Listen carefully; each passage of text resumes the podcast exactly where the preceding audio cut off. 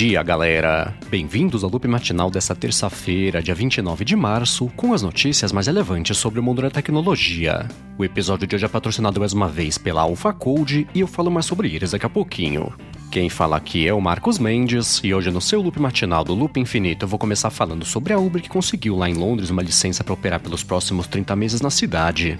Quem acompanha aqui o podcast faz tempo sabe que lá em 2017 a Uber perdeu a licença para operar em Londres. Isso foi por culpa aí de várias questões né, de privacidade e segurança.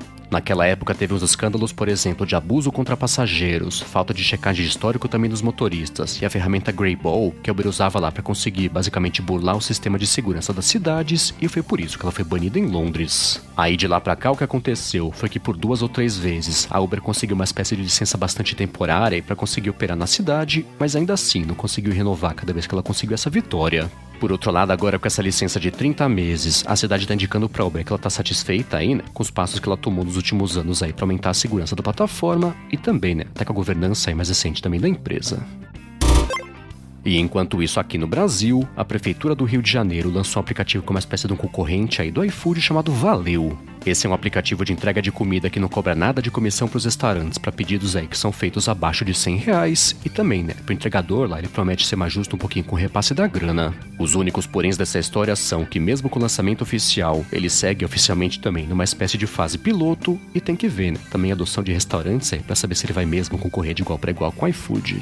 E ainda sobre as coisas do Brasil, a Samsung lançou por aqui oficialmente o Galaxy A13 e A23. Eu falei sobre eles por aqui dia desses, que os dois têm tela de 6,6 polegadas, tem quatro câmeras atrás com até 50 megapixels, 4 GB de RAM e 128 GB de espaço, e as principais diferenças entre eles é que o A13, que vai custar R$ 1.800, tem processador X nos 850 e recarga de 15 watts de bateria, e o A23, que vai custar R$ 2.000, tem processador Snapdragon 680 e recarga de 25 watts da bateria. Agora, ainda sobre as coisas da Samsung, ela lançou oficialmente, abriu pré-venda, na verdade, oficialmente lá fora do Smart Monitor M8.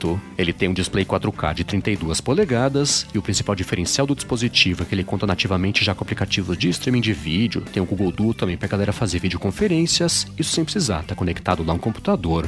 Ele oferece suporte também à suíte de web apps do Microsoft 365, ao AirPlay 2 da Apple e também Alexa, Bixby Google Assistente. Ele vai custar lá fora 700 dólares para a versão branca e 30 mais aí para as opções coloridas, né, que são em verde, azul ou rosa.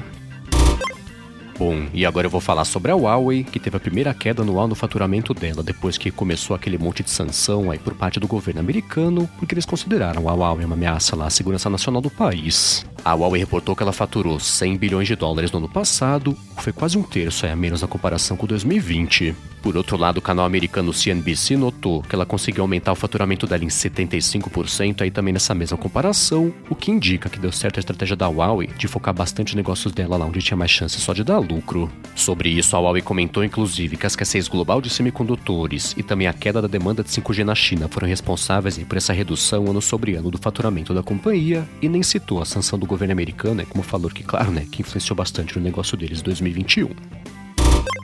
E enquanto isso, no Google, alguém que deve estar bravo com a empresa vazou para a imprensa que ela está cedendo a uma pressão, na verdade, um pedido aí do governo russo de parar de usar o termo guerra na guerra que ela trouxe lá para a Ucrânia por medo aí, de funcionários do Google irem para cadeia.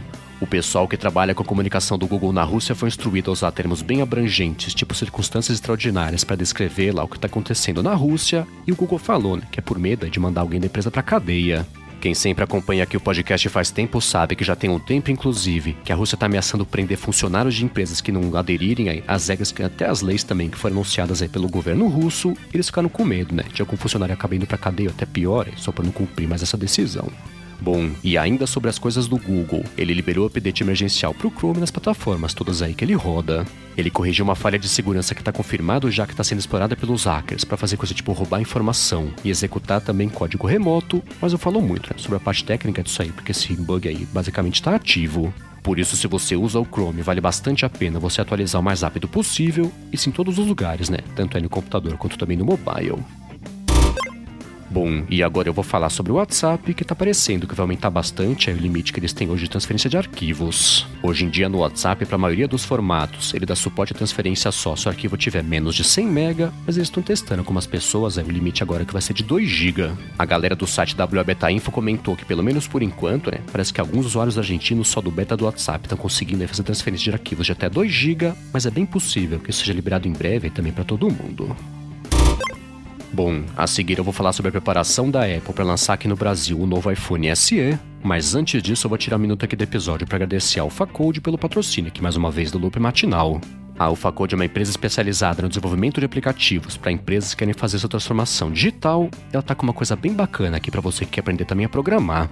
A AlphaCode, que já fez mais de 200 aplicativos para Android e para iOS também, que foram baixados já mais de 20 milhões de vezes, sabe que o mercado de tecnologia tem muitas oportunidades e é por isso que eles querem ajudar você, né, que tem o sonho de aprender a programar. Eles criaram um curso completo para você que quer entrar na área de programação na internet, que vai ensinar tudo o que você tem que saber para trabalhar com eles, inclusive, e criar aplicações incríveis e tem desconto ainda por cima de você que é ouvinte aqui do Loop Matinal. É só você acessar o site ferasdatecnologia.com.br e usar o cupom Loop Matinal e pronto, você consegue 10% de desconto para fazer o curso com eles. Então, mais uma vez, acessa lá ferasdatecnologia.com.br, cupom Loop Matinal para garantir 10% de desconto e bora trabalhar com tecnologia você também. Muitíssimo obrigado ao Facode pelo patrocínio contínuo aqui do Loop Matinal. Bom, vamos lá, né? A Apple lançou lá fora dia desses o novo iPhone SE e só agora pintou aqui no Brasil a homologação da Anatel, né? Com autorização para ela começar a vender ele por aqui também. Essa homologação veio bem a tempo da pré-venda, que tá marcada aqui para essa sexta, né? Vai começar a acontecer no dia 1 e lançamento semana que vem, dia 8, né? Eles vão custar aqui de 4.200 a 5.700 reais. Agora, falando aqui também sobre esse iPhone SE novo, parece que tá meio fria a recepção dele por parte do mercado. A publicação Nikkei inclusive comentou que essa demanda tá tão abaixo do esperado que a Apple cortou para os próximos trimestres a produção, né, encomenda desses iPhones em 20%. Isso reduziu também a expectativa de analistas, né, sobre as vendas do iPhone SE ao longo desse ano.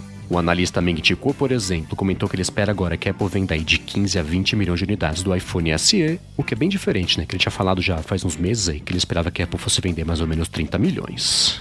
E seguindo aqui com as notícias sobre a Apple, ela comemorou o fato do filme Coda, que aqui em português No Ritmo do Coração, ter faturado três Oscars lá no último domingo.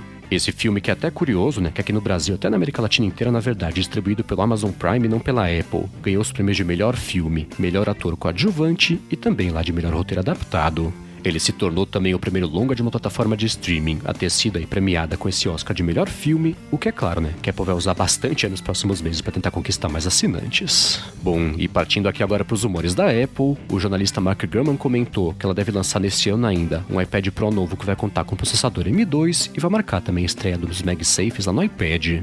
O MagSafe, tipo o que tem no iPhone, né? Pra quem não tem no Mac também, mas dos iPhones, para quem não conhece, é uma espécie daquele carregador do Apple Watch lá, que você consegue carregar por indução. Ele tem um magnetismo também, né? Pra ficar alinhado lá com o carregador, você tem que colocar um pouquinho fora, ele deixar de carregar, e o pessoal especulava já que isso em breve poderia pintar também na linha dos iPads. Aí agora o Gurman comentou que isso deve mesmo aí chegar na linha dos iPads Pro nesse ano, e também, né, com chip M2, que ele falou que vai manter as CPUs lá, mas aumentar a GPUs, redutor também o processo de fabricação de 4 nanômetros.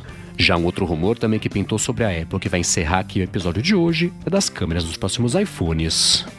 Tem uns rumores até meio desencontrados aí sobre esse sistema de câmeras. E alguns falam, por exemplo, que ela não vai contar com aquele quadrado na parte de trás, né? Que as lentes lá vão ficar saltadas por conta própria sem o quadrado, mas outros não. Falam que vai ser maior ainda, inclusive, o quadrado lá com essas câmeras.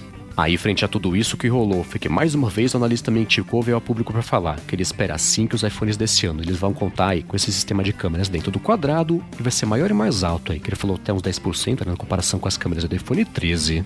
Ele comentou que isso vai acontecer principalmente por conta do fato de que vão ter 48 megapixels aí as câmeras desses próximos iPhones, o que é a primeira vez em bastante tempo, né, que é movimentar os megapixels de iPhones.